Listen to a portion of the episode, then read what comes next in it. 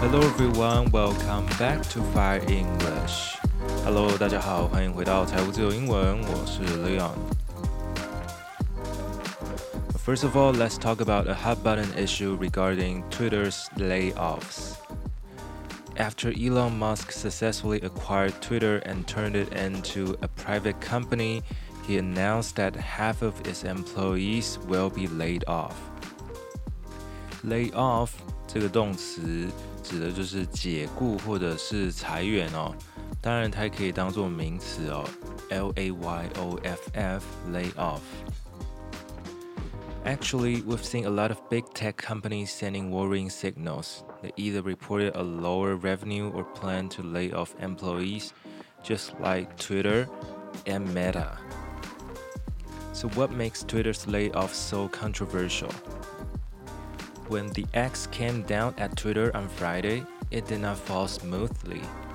The New York Times point out that some employees received no word but termination and some of them learned that they were unemployed during midnight. Obviously, this decision was haphazard. One former employee from London complained that he discovered that he had been fired when checking his corporate laptop and account. 这样子突然裁员的一个决定呢，想必是非常的仓促的哦，没有计划的，haphazard，h a p h a z a r d，haphazard。这个 New York Times 用了这样的一个字来形容他们裁员的这个计划。 So this employee posted sarcastically on Twitter. So grateful this is happening at 3 a.m. Really appreciate the thoughtfulness on the timing front, guys.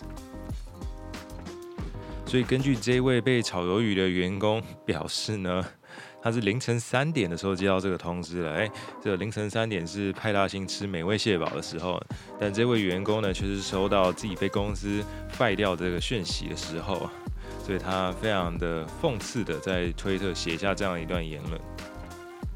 And on Saturday, the co-founder of Twitter, Jack Dorsey, apologized on his own Twitter, saying that he owns the responsibility for why everyone is in this situation, and that he grew the company size too quickly. 推特原本的这个创办人之一，他就出来道歉说啊，我的错，我的错，我这个 公司呢成长太快了。现在只能卖给世界首富，然后结果世界首富乱搞一通。那么这一样的话呢，啊，似乎也可以套用在 Meta 的老板这个祖克伯身上啊。祖克伯也是说要裁了不知道好几千人，还是甚至有的有的消息说要到上万人。然后呢，他也是说，哦，这是我的错，哦，他感到很抱歉。Now we can say that Twitter is facing the biggest challenge ever. And so is Meta. Employees being laid off, advertisers withdrawing from the platform, civil rights groups questioning the content rules. 为什么推特裁员引起这么大的一个讨论呢？就是说，除了有很多的员工面临被裁之外呢，广告商呢，他们也开始怀疑起这个平台了，开始从这个平台上撤退，不愿意在上面投广。其实脸书也面临一样的情形哦，广告商啊，在广告业务这方面呢，他们似乎都陷入了一个停滞哦。Civil rights groups are also questioning the content rules。有些公民团体他们也在质疑这个推特它的一些规范哦，就说什么东西可以出现在上面，什么东西又会被封锁、被禁止掉呢？似乎大家还不是很。明确哦，大家还不是很确定说到底可以什么可以抛，什么不能抛。In other words, everyone remains suspicious of Elon Musk, wondering whether he can lead the company to success again. 很多人开始怀疑说，这个世界首富突然来接手一间这个社群平台，他到底有没有办法领导这间公司呢？But he said He had tried every possible thing to appease these activists and reiterated that he had not changed Twitter's content rules. He later said in a tweet that the company was losing more than four million dollars a day. 现在我们这个马大大就跳出来说，啊，他已经竭尽所能的要来安抚这些人哦。A peace, A P P E A S E, a peace 就是去安抚啊，去让人冷静下来的意思。那他也强调说呢，他没有改变推特这些哦，就是 Po 文的规范等等的。不过他提到，他说这间公司呢每天都在亏损哦，一天就亏损了四百万美元哦，这是一个很可怕的数字。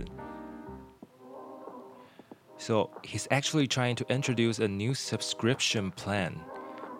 Now users who pays roughly $8 per month can receive the once free blue check mark on Twitter. 就像我们习惯的 Instagram 或者脸书一样，那个 Twitter 上面有一个蓝勾勾，代表说你是一个名人或者是官方认可的，你是正牌的账号，你就可以拿到这个蓝勾勾。 这以前是他们自动发给你不用钱的，可是现在马斯克说他要把它拿来卖啊，就说你一个月付大概八块美金，一个订阅制的概念，然后你就可以拿到这个蓝勾勾。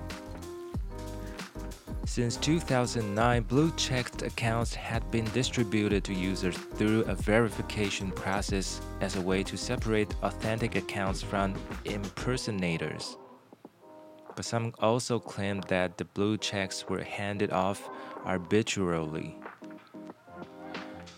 就像刚刚说，这是以前是官方自己发给你的，他们的用意呢，就是要区分正牌的账号，还有那些仿冒的账号。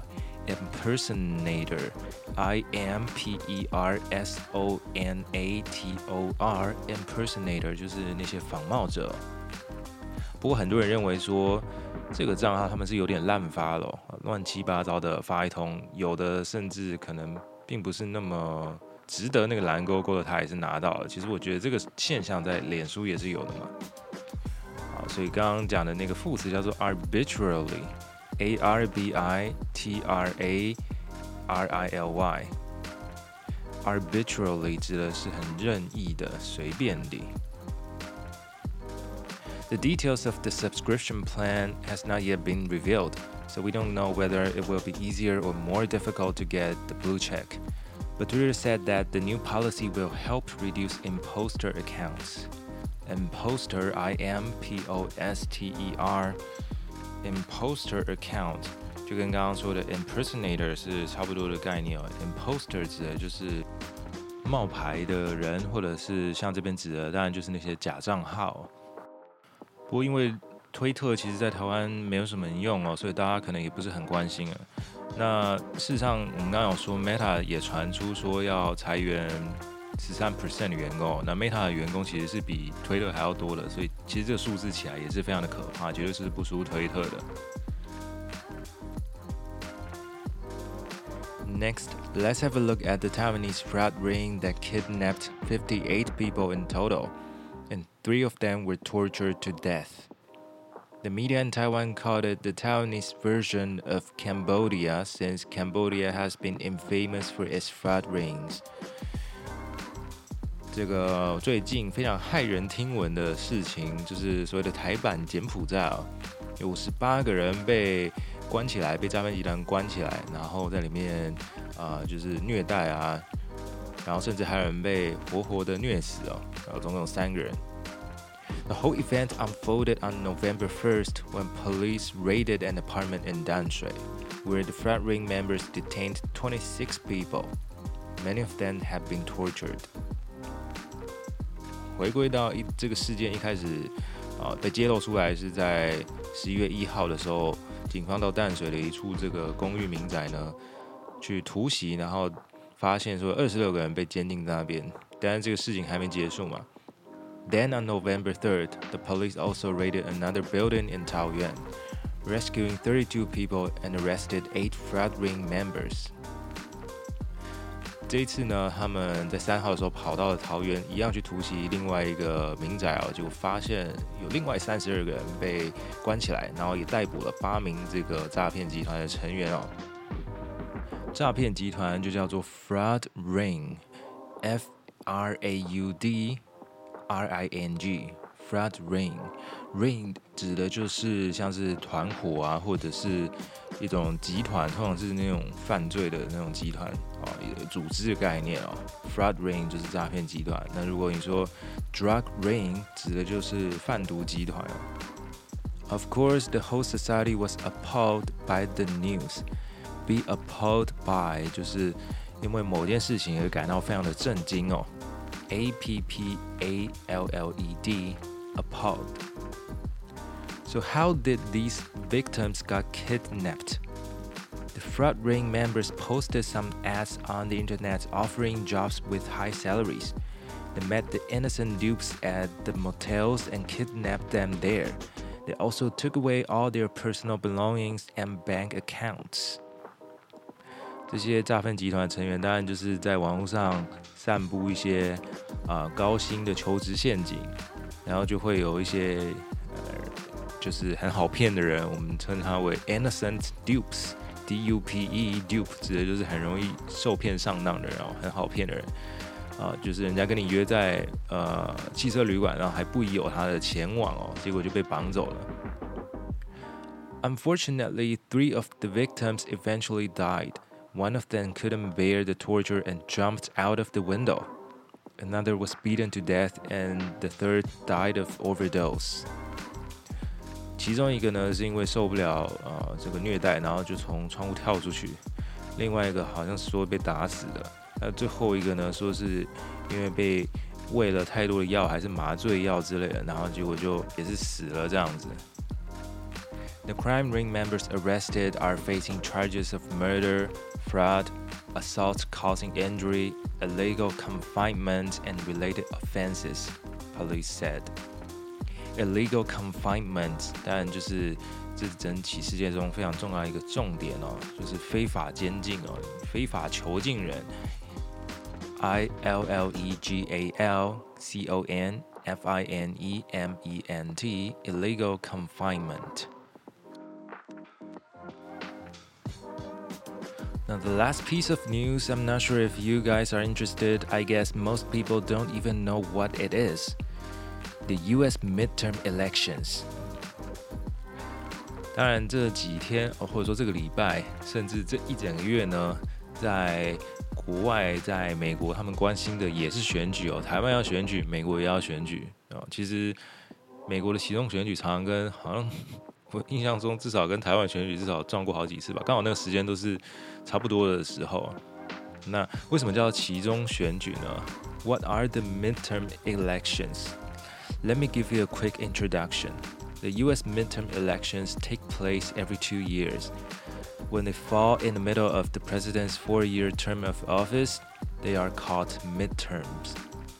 为什么叫其中呢？就是因为它是每两年一次嘛。那总统选举是每四年一次，所以刚好就是总统当完两年之后，诶，就等于是给他一个期中考的概念哦，看看这个总统还有他的政党的表现啊、人们的反应是怎么样。But who will be elected? The elections are for Congress, House of Representatives, and the Senate. 这个选举呢，其实主要是要选议员哦。那我们知道美国的议院有分两个，一个是 the House of Representatives，叫做众议院；the Senate 指的是参议院哦。众议院的席次是比较多的，参议院的席次比较少。All the seats for the House of Representatives are up for the elections。全部的众议院都要改选哦。As for the Senate, each state has two senates, so there are totally 100 seats. 35 of the 100 seats are for the elections. 参议院的部分呢，因为每一州只会有两个参议员，那美国五十个州嘛，所以总共有一百个席次哦，其中有三十五个席次是要改选的。那么截至到我们录音的时候，其实还没有一个非常完整的结果出来哦。So far, the Republicans might take the House. And we're not so sure about the Senate. 现在来看的话，应该是共和党呢确定会在众议院拿下比较多的席次哦。那参议院的话，目前看起来看来是势均力敌哦，不知道最后会是怎样。那不过呢，其实很多人就觉得说，虽然那个众议院被共和党拿下，就是说他们比较稍微比较多一点席次，小赢，非常非常小的赢，但是他们觉得说，呃，其实没有赢很多，甚至感觉有点像是有点输的感觉。为什么？因为他们一开始预期说会有所谓的红潮，哦，就是说，呃，共和党会大胜的感觉。因为事实上，其中选举就跟台湾一样。啊，如果一开始选的总统的这个，比如说拜登是民主党，然后你觉得啊这两年民主党做的不好，拜登做的很烂，那他们就会在其中选举给他一个教训嘛，跟台湾一样。如果你选了总统，觉得民进党很烂，那下次选县市长的时候，大家就不投民进党，是一样的概念哦。不过呢，这个民主党似乎防守的还不错。But what are the key issues affecting the elections? For example, abortion, Russia Ukraine war, immigration, climate change, crime, and cost of living. Let's talk about abortion.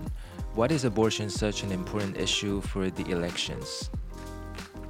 为什么这么多的议题里面包含啊、呃、乌俄战争、移民问题、气候变迁、犯罪，还有啊，生活的花费等等，这么多的议题里面，，abortion 堕胎这个事情这么重要呢 ？The Supreme Court overturned the so-called Roe v. Wade in June, causing a series of arguments in the society.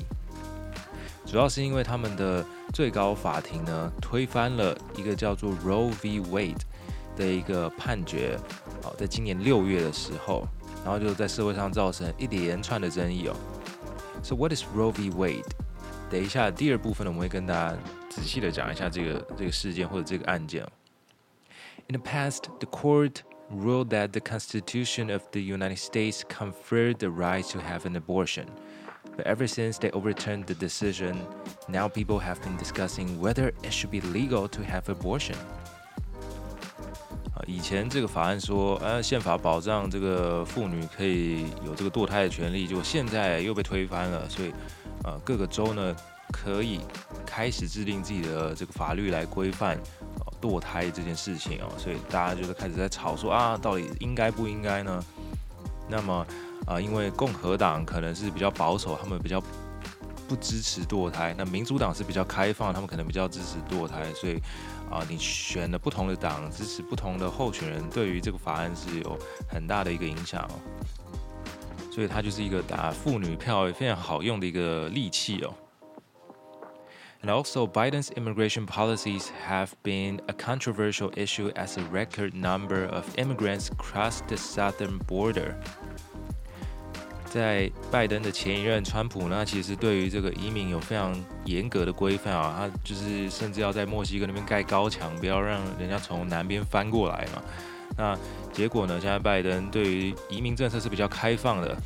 那呃，这个当然就很多移民往往北要到美国去生活嘛，不管是合法还是非法的方式。然后就发生了一件很好玩的事情：The southern states actually paid to transport migrants to liberal-leaning northern cities in what they say is an effort to share the burden。就说，这些南边的州呢，他们就甚至愿意付钱把这些移民送去北边这些比较号称向往自由的这些州，就说这个锅不能都是我们南边背啊，你们北边也要分担一点这样。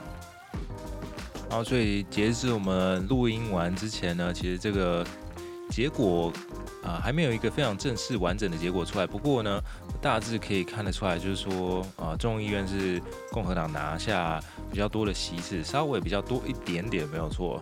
那不过对于拜登政府来说，其实并不是一个很大的打击哦。就是说，呃，这个数字来看的话，人民对于民主党应该还是非常有信心的。OK，so，呃，我们会继续帮大家 follow 一下这个新闻，大家也可以关注一下我们财务自由英文的 Instagram。那等下这个部分呢，我们就来帮大家科普一下什么是传说中的 Roe v. Wade。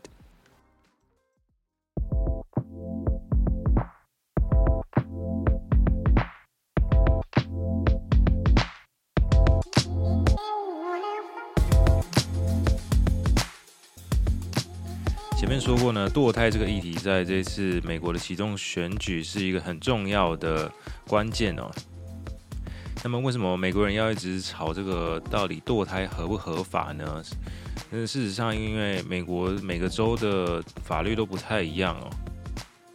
那在早些年的时候，很久很久以前啊，事实上是有些州它是禁止堕胎的。不过后来呢，有一个人他挺身出来说：“诶，如果你说我不能堕胎的话，那你就是违反了宪法啊！”所以他就出来控告这个州政府的法律哦，就后来就胜诉了。这就是传说中非常著名的 Roe v. Wade 法案。那为什么叫做 Roe v. Wade 呢？等一下我们也会跟大家来提到。Now, let me tell you the history of Roe v. Wade. Back in 1969, a woman named Norma McCorvey was single and pregnant. She was 21 years old then. McCorvey grew up in Texas, the daughter of a single alcoholic mother. She got into trouble frequently, and at one point, she was sent to a reform school. She married and became pregnant at 16, but divorced before the child was born. 这个故事的主角叫做 Norma McCorvey。那么她是一位单亲妈妈抚养长大，而且她妈妈有酗酒习惯。那小时候就常常惹一些麻烦，然后甚至呢，在十六岁的时候就已经怀孕，而且结婚。然后后来在小孩出生之前又马上离婚了。In 1967, she gave up a second child for adoption immediately after giving birth. 在一九六七年的时候，他就已经生下第二个小孩，而且生完之后就马上送给人家领养了。Then she got pregnant for the third time in 1969, the time when the whole lawsuit began. 一九六九年的时候又再次的怀孕了哦。嗯，一九六九年是一个很重要的年份，因为这一次呢，她并不想要生这个小孩。This time she didn't want the kid. She wanted to have an abortion. but at that time, abortion was illegal in Texas. It was only legal when the mother's life would be endangered. 在当时一九六九年的时候，如果你要在德州想要堕胎的话是非法的、哦，除非呢你可以证明说这个妈妈的生命会因为怀孕而遭受危险哦，才有办法合法的堕胎。Therefore, Norma tried to falsely claim that she was raped but since there was no evidence to prove it, she failed. 那诺这个 Norma 就出了一个奇招，他骗人家说哦他是被强暴的，那这样他想说他就可以合法的堕胎了，但是因为也没有证据，也没有报案，什么什么都没有，所以他这个计划终究是失败了。She then was referred to Sarah Weddington and Linda Coffey, two young attorneys dedicated to women's advocacy. 然后他就转而去寻找了有两位啊、呃、很年轻的律师，叫做 Sarah Weddington 还有 Linda Coffee。哦，你没有听错，他的姓叫做 Coffee。啊、呃，这两个人呢是致力于这个保护女性的权利的、哦。那当然，他们也一直很想要打这样的一个案子哦。So their plaintiff Norma McCorvey, going by the pseudonym Jane Roe, decided to challenge the laws and brought the case to the court. 那么他们这位原告呢，就是 Norma b a c o r y 他们决定说要给他一个假名，为了保护他的身份，所以就给他取了一个名字叫做 James Roe。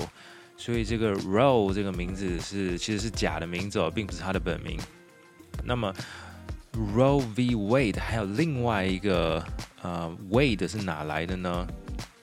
事实上，这个 Wade 是当时的地方检察官，the defending district attorney。was Henry Wade. On March 3, 1970, Coffee filed a complaint at the Dallas Federal District Courthouse suing Texas over the constitutionality over its abortion laws. So that is why the case is called Roe v. Wade. Roe 指的是这位原告，也就是 James Roe，A.K.A. Norma McCorvey。这个 V 其实指的是 vs versus 的一个简写哦，Wade 指的是当时的 DA 地方检察官 Henry Wade。 Roe eventually won the case when the district court decided that the Texas laws were vague and infringed on the Ninth and 14th Amendments of the U.S. Constitution. 最终呢，是由这位 Jane Roe 来胜诉哦。然后呢， 他这个地方的法庭最后决议说，哎，确实德州的法律呢，他写的不够清楚，而且他侵犯了。第九条还有第十四条的宪法修正案。But it was already too late for her to have the abortion. She had already given birth and given up the child for adoption again. 当然，这判决出来都已经过太久，她早就已经把小孩生下来了，而且她本来就没有打算要养嘛，所以她要把这个小孩又送给人家领养了。And then on January 22nd, 1973, the case landed in the U.S. Supreme Court. 在一九七三年一月二十二的这一天呢，这个案子被就是一直上诉、上诉、上诉到了他们的最高法院，叫做 Supreme Court。The court declared the right to privacy, whether it be founded in the 14th Amendment's concept of personal liberty and restrictions upon state action, as we feel it is, or as the district courts determined, in the Ninth Amendment's reservation of rights to the people is broad enough to encompass a woman's decision whether or not to terminate her pregnancy And in 1992, in another famous case named Planned Parenthood v. Casey, the Supreme Court also upheld the right to have an abortion. 那么，想必刚刚大家听了那个英文的宣判哦，最高法院的宣判应该是听得不飒飒。让大家稍微翻译一下，针对隐私权的部分呢，如同我们认为的，不论是建立在宪法第十次修正案的概念上， 规范州政府不得对于个人自由限制，或者如同地方法院决议呢，在宪法第九修正案中对人民权利之保留。都足以保障妇女有权决定是否终止怀孕。I'm sure that even after you listen to the Chinese translation, you still don't quite understand what it's talking about. And that is why the Supreme Court's declaration has now been overturned in another famous case named Dobbs v. Jackson Women's Health Organization. 在六月的时候，有另外一个法案呢，他们推翻了之前的 Roe v. Wade 的判决哦。他们现在觉得说，诶，禁止堕胎这件事情是没有违宪的哦。等于说，这个从一九七三年判了这么久以来，大家都一直遵照前面的判例，觉得说，哦，堕胎这件事情是妇女的权利，然后如果你规范说不能堕胎，那是违宪的，大家都一直这样觉得。诶，现在今年突然又要把它推翻了啊！主要是有几个比较保守的大法官就是在推动这件事情啊。So the court's decision overruled both Roe v. Wade and Planned Parenthood v. Casey, giving individual states the full power to regulate any aspects of abortion not preempted by federal law. 所以现在就变成说，各个州你都可以自己去制定你想要的堕胎的法律哦。But the situation is not really clear now. You can find a link below with a map of the status of abortion access in the United States if you are interested. 啊，这个状状况还不是很明朗啊，就是说有些州可能正在准备要啊实施说呃新法案来禁止堕胎这件事情。那有些州已经马上立马啊就已经把这个法案给执行下去了，而有些州还是还是保持说哦啊你可以堕胎没关系。那如果有兴趣的话，大家可以在下方的链接中找到一个地图，它是有把各个州到底可不可以堕胎 弄成一张地图给大家看。According to what I saw, eight states now ban abortion. At least 13 states have laws on the books that either ban abortion immediately or will do soon so. 大概有八个州已经禁止，然后其他加起来零零总总大概十三个还在摩拳擦掌之中。That is exactly the consequence of overturning Roe v. Wade. 所以推翻了 Roe v. Wade 的判决呢，带来的影响其实是非常非常大。这是为什么他们选举的时候一直在炒这个议题哦。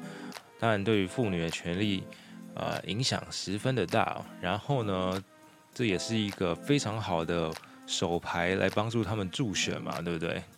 啊，毕竟我们知道共和党它是比较保守派，民主党是比较支持堕胎，呃，不是说支持堕胎，应该说支持人民的自由。哦。所以说，像拜登他就说没关系，你们如果到时候共和党取得比较多数，你们想要推动这些什么堕胎的禁令的话，没关系，I will wave my veto pen。